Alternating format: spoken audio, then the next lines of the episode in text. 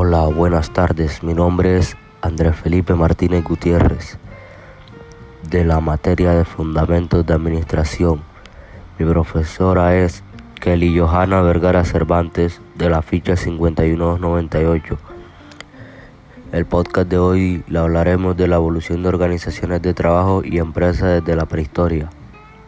hasta la revolución industrial. Bueno, para el que no está muy familiarizado con el tema, eh, le daremos una breve introducción para que más o menos se vayan familiarizando. Eh, esta se trata de la evolución del trabajo y empresas que han ido cambiando de la mano de las necesidades prácticas de la humanidad, así como el desarrollo social y económico de estos mismos. Eh, desde su comienzo de origen prehistórico de las organizaciones nómadas en grupos o clanes se han ido dando estas hasta la actualidad de conglomerados multinacionales encontraban en las antiguas civilizaciones como lo es la Mesopotamia, Egipto, India, China, Grecia y Roma, hasta subieron su desarrollo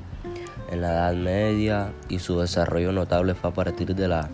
de la revolución industrial y las principales ideas de las escuelas de pensamiento administrativos que han denominado esta disciplina. Bueno, ya entrando en lo que es la evolución de, de, esta en la prehistoria, inicialmente en las primeras comunidades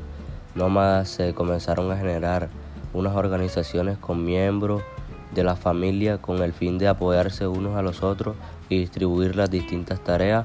o ocupaciones que permitían su sobrevivencia y, y así poder subsistir. Algunos tenían tareas como salir a cazar en grupo y otros eran más sobresalientes en tareas como en propias como el cuidado de los miembros del clan. Con estos antecedentes se da a entender que existía un jefe que es el que tomaba las decisiones y les asignaba las tareas y defendía su posición mediante el uso de la fuerza, lo cual los demás lo respetaban porque lo veían como una persona especial que tenía cualidades distintas, a, más sobresalientes que las de ellos. Con esto ya se estaba establecido si se, necesitaba una evolución de la administración. Cuando las comunidades nómadas se establecieron debido a la aparición de la, de la agricultura y esto hizo que tuvieran una mejor organización ya que no, no solo trataba de, de un grupo o clan, ahora se hablaba de múltiples aldeas que formaban su comunidad y se daban conflictos que antes no existían, por ejemplo el uso del agua y debían poseer y explotar la tierra. Bueno, y ya que luego esto pasó, vino la evolución en las civilizaciones antiguas.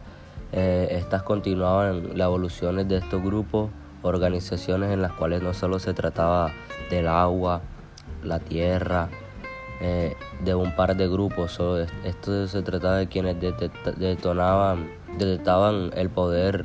y veían por poblaciones con múltiples y diferentes ocupaciones que en conjunto generaban beneficios para hasta su gobernante.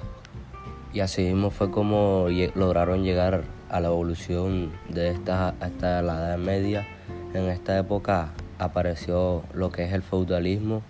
donde apareció también la figura del señor feudal, quien tenía el dominio sobre, sobre una porción de la tierra denominada feudo eh, y la cual tenía adscrita a un siervo, el cual trabajaba para pagar la, la, protección del señor feudal.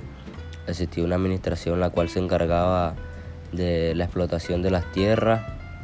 y lo que generó la independencia de estos, eh, de estos grupos. Posteriormente, en la consolidación de ciudades que ellos tuvieron, eh, aparecieron los gremios y asociaciones de comerciantes donde ya existían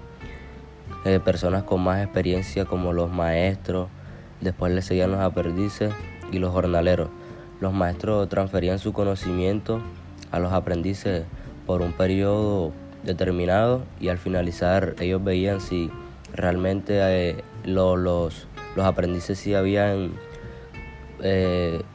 aprendido todo lo que ellos le habían enseñado y a ver si era posible que trabajaran con ellos por un salario.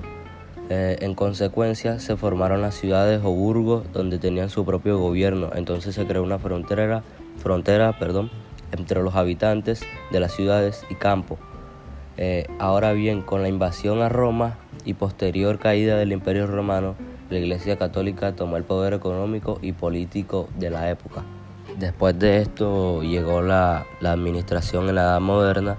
en la cual durante esta época el descubrimiento de, nuevas, de nuevas tierras permitió el comercio exterior, el manejo de metales preciosos, lo cual hizo que generaran una ambición económica de parte de ellos y la búsqueda de una mayor riqueza para el Estado, ligadas a las ideas de la forma protestante. Además, la riqueza de estos nuevos mundos generó una administración déspota y entonces apareció el comercialismo que hablaba de un sistema de administración de la hacienda pública y de las finanzas del Estado, con el fin de lograr resultados y evitar la invasión en el manejo de asuntos gubernamentales. Y por último, a esto le siguió lo que es la revolución industrial, que en este periodo apareció la máquina de vapor, el motor de combustión interna y el uso de imprentas entre, entre culturas, lo cual generó cambios económicos, políticos, sociales. En este punto ya la producción en serie fomentó el valor hacia las máquinas y menospreció el, valor que, que, había en un inicio en las personas que trabajaban en ese área, a quien se le denomina como obrero, quien era el que contratado bajo condiciones que eran deplorables para ellos.